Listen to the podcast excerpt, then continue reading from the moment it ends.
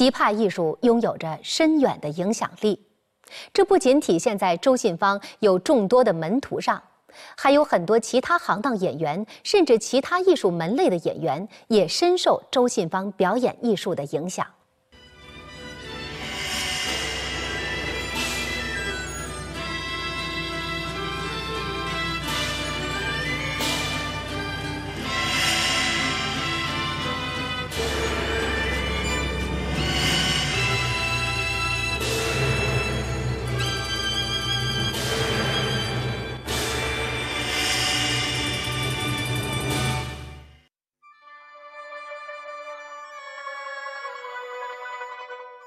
周信芳第一个徒弟啊，大徒弟叫这个陈玉章，最早是在他十六岁那年就收了一个徒弟，然后到了几年以后又收了第二徒弟高百岁，当时高百岁只有十四岁啊，跟周信芳相差大概就五六岁的样子，所以他周信芳收徒特别早，他那个徒弟。正式拜周信芳的徒弟有多少呢？二十四个，包括呃陈玉章是大徒弟，下面是高百岁、陈华峰，那么李如春啊、王福英啊、呃钱连同，呃还有那个叫谁？呃钱连同、杨宝同。那么从他这个收徒早的这个现象来说呢，说明什么问题呢？说明这周信芳的这个在艺术道路上呢比较早熟啊，比较早熟。那他这个年龄啊，他也就非常成熟了，他已经可以就是呃，作为一个不仅仅是作为一个传授艺术，还能作为一个带道师，这样来来给给给给别人做做的好，为为人师表了这么一个一个过程。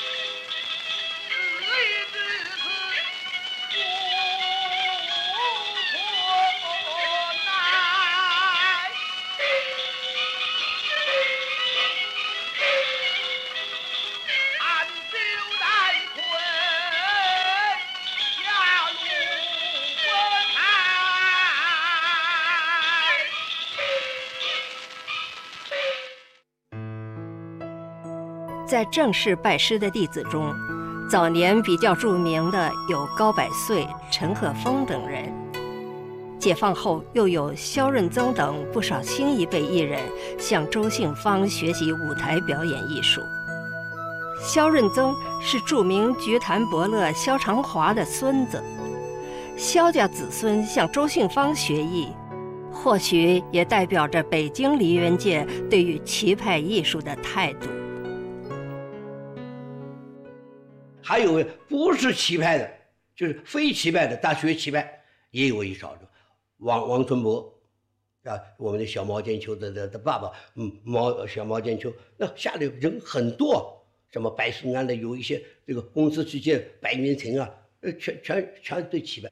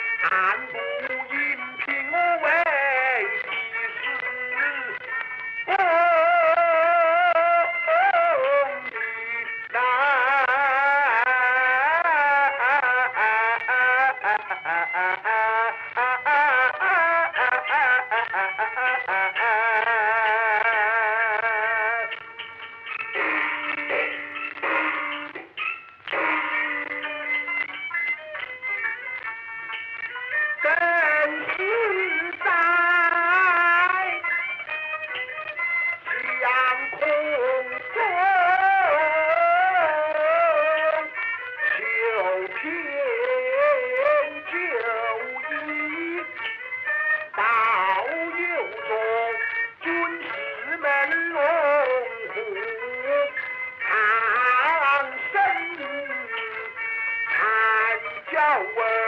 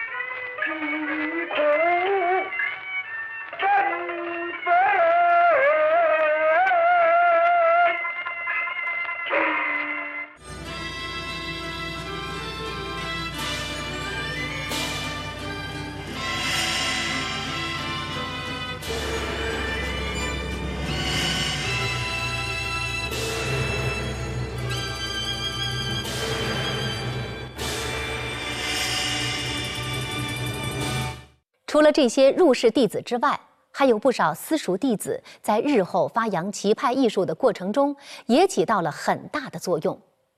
比如观众朋友比较熟悉的小王贵钦等人，其他行当甚至其他艺术门类拜入中门接受棋派艺术熏陶的也有很多。棋派艺术影响之广大，由此可见一斑。那么。为什么其他行当乃至于其他艺术门类的演员都会拜在周信芳老师的门下呢？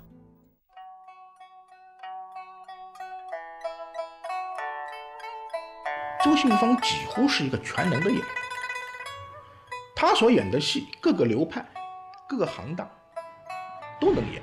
当时在《申报》的广告上就说过，啊，周信芳这样一个演员，他有什么戏是不会演的呢？他有什么戏是不能演好的呢？他能演小生，能演花脸，能反串丑角，有时候还能来旦角，还能来老旦。这无所不能，而且每一个行当演出来都不会太差。他在老生这个领域里，他放方方面面体现了他的四个字：多才多艺。老生里他有四四方面的行当演出：老生、武生、红生、大赏、小生。当然，这里面有。南派和北派的戏京剧的观念问题，北派的京剧后来行当划分越来越严格，这个关行当之间的独立相对独立性越来越大，互相之间串的这种可能越来越小，那么就是对这个行当本身的精致化，啊，是走到了一个非常呃高的一个一个一个境界。周信芳的全能是其他行当演员向他看齐的重要原因。一个演员兼演多种行当，在成熟以后的京朝派传统中不仅少见，除了特殊场合的大反串，这样的跨行当现象几乎近于绝迹，而在南方传统中却得以保留。但是在南派京剧中呢，这些问题呢，好像大家都不大关注啊，不大关注。行当之间啊，行当之间的界限并不十分清楚啊，并不十分清楚。所以南派京剧的规范和北派京剧的规范这两者之间是有区别的。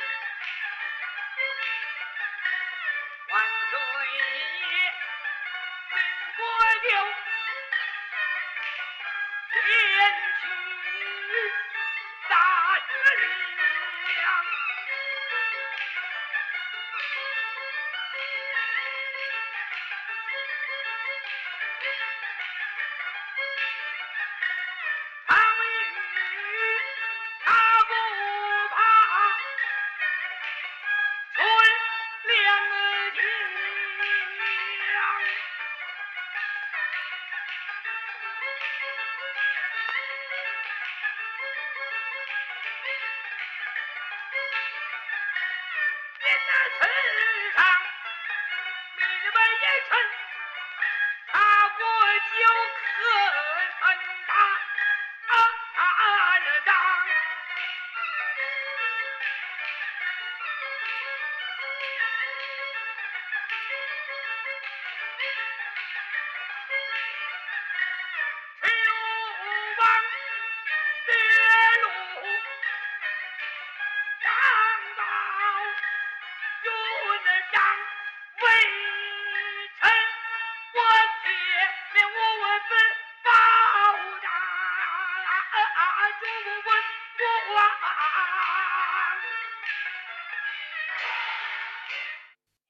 另一个重要原因，可能在于周信芳火爆的表演需要一种舞台氛围的烘托，需要其他的演员和他处在同一种状态中才能相互配合好。若只有周信芳一枝独秀，整个舞台就会显得不协调。与周信芳合作多年的旦角儿王云芳被称为齐派花旦，道理正在这儿。所以有人恭维他就是齐派花旦，以做为主。过去这个做呢叫表情甚熟，因为我们上海来说就是两大派，一个盖派，一个齐派。你唱武生也要有有齐派东西，没有齐派东西，不就是演什么要像什么。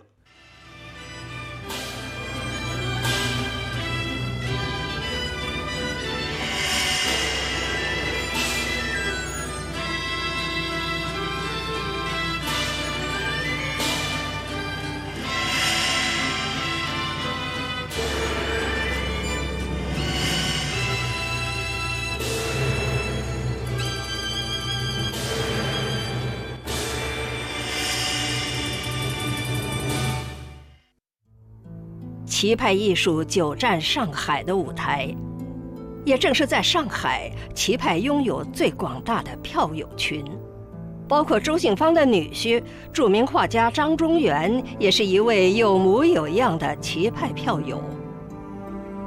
在数量众多的戏迷中，由钟爱棋派艺术进而成为棋派票友的，更是不胜枚举。他还有部票友，上海有部票友。那个蛮蛮蛮蛮大的，他那个女婿张中原，老李的大马路这个呃大马路对过就是这个呃那个那个跑跑呃跑马厅有两个石头人，那石头人边上有一个什么叫大观园，那个是他们在里头，张中原、周天福、呃毛家华，他们他们这一波，他长期在上海演出，能够呃普及到呃每个人民每个人当中啊这个。大家都知道麒麟童，知道周信芳。有票友当中，哎，你在马路走，好我一个聪明的小韩星，哎呀，不要说他，连杜月笙都唱啊，这么大大行唱，这这这这，是吧？他唱了个大严嵩，他大严嵩红的不得了啊，结果唱了一段普通话。杜月笙唱打严嵩，唱出一个有趣的故事来。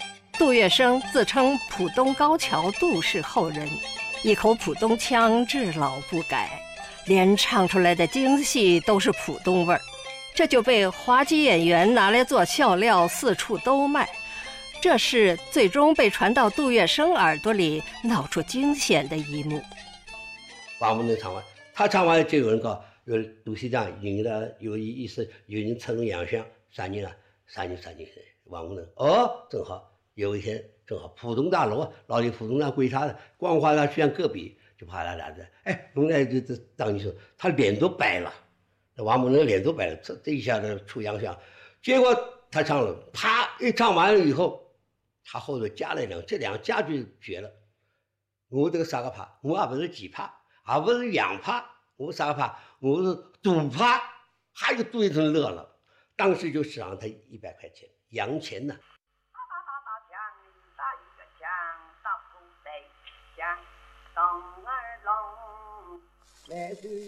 王无能有惊无险，靠着滑稽演员独有的机智，不仅躲过了一灾，还得到了杜月笙的重赏。故事听来的确非常有趣，但这个故事背后也正体现出棋派艺术与上海市民生活联系的紧密程度。滑稽演员除了用棋派段子做包袱之外，还有一些滑稽演员真正从棋派的表演艺术手法中汲取艺术营养。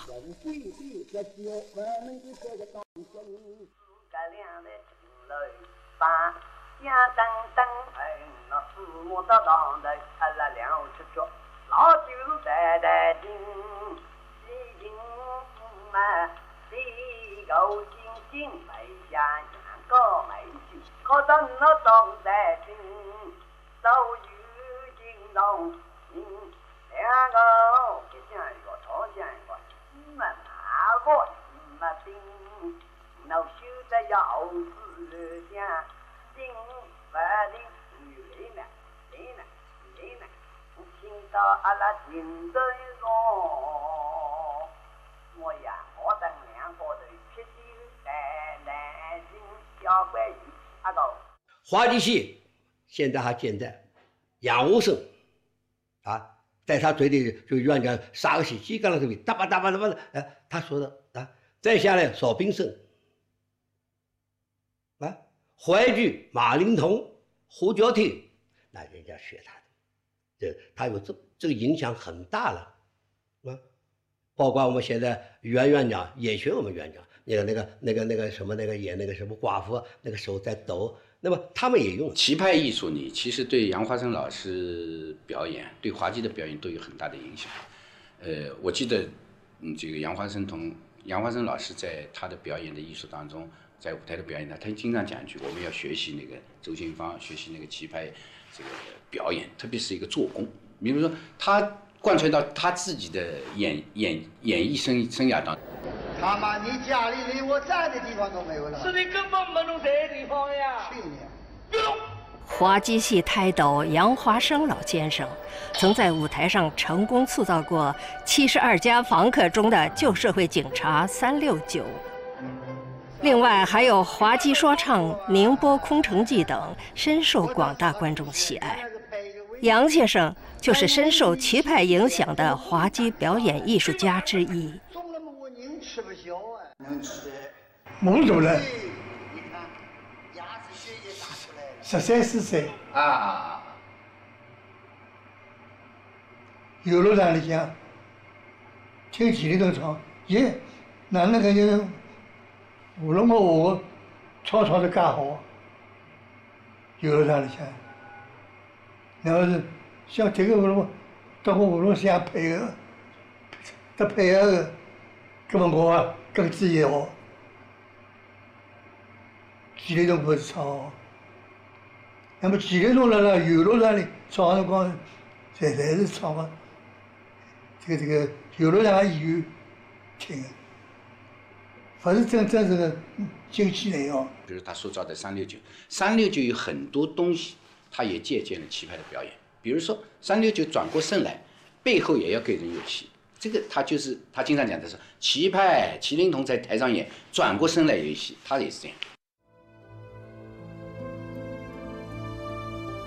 周信芳早年的舞台表演受话剧影响深刻，甚至还参与过田汉等人南风社的话剧演出，扮演过《雷雨》中的主角周朴园。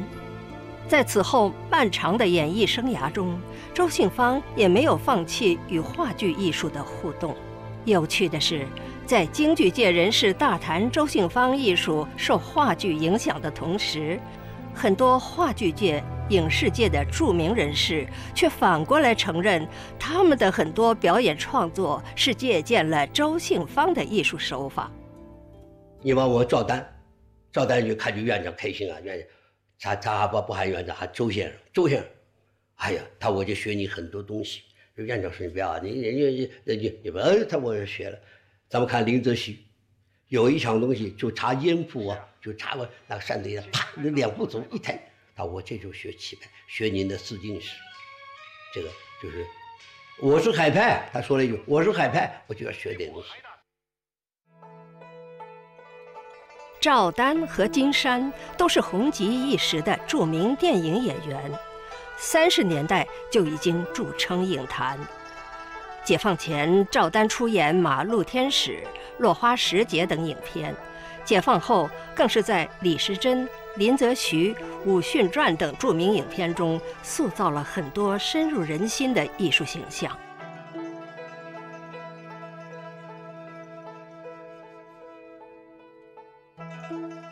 金山的代表作则有。夜半歌声、松花江上、红色风暴等，这些话剧、影视界重量级人物对棋派艺术影响的坦然承认，更证明了周信芳艺术影响力的深远。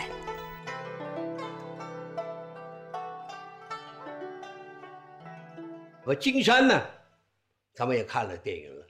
金山有话，我早就学你了。我那时候跟那个谁啊，顾兰君演出。吕布与貂蝉，我就学你这种奇葩那个像，这我们家边上全听着听听见讲的，因为我们那次看他演戏啊，演那叫瓦尼亚舅舅，在北京去，我要到苏联去了，就请我们看戏，我们就去了。去完了以后休息，院长韩院长挺，演员蛮好。他说：“你看这些，还有一个，咱们就说那红色风暴，他风暴施阳，你看那个那个一绕，他那一段东西完全是学院长那个四进士啊，就三公堂跟故都那样，怎么怎么情况，怎么徐继贤，你看当你往你你亮相的那个围脖，这个啪一亮相，工人黄志发因为遭受魏处长父亲的纠缠，被迫跳车受伤，请看。”他现在额头鲜血未干，右腿右肘都有伤痕，这难道也要他自己来负责吗？这难道不该也由魏处长的父亲的儿子魏处长你来负责赔偿工人黄志发的一切损失吗？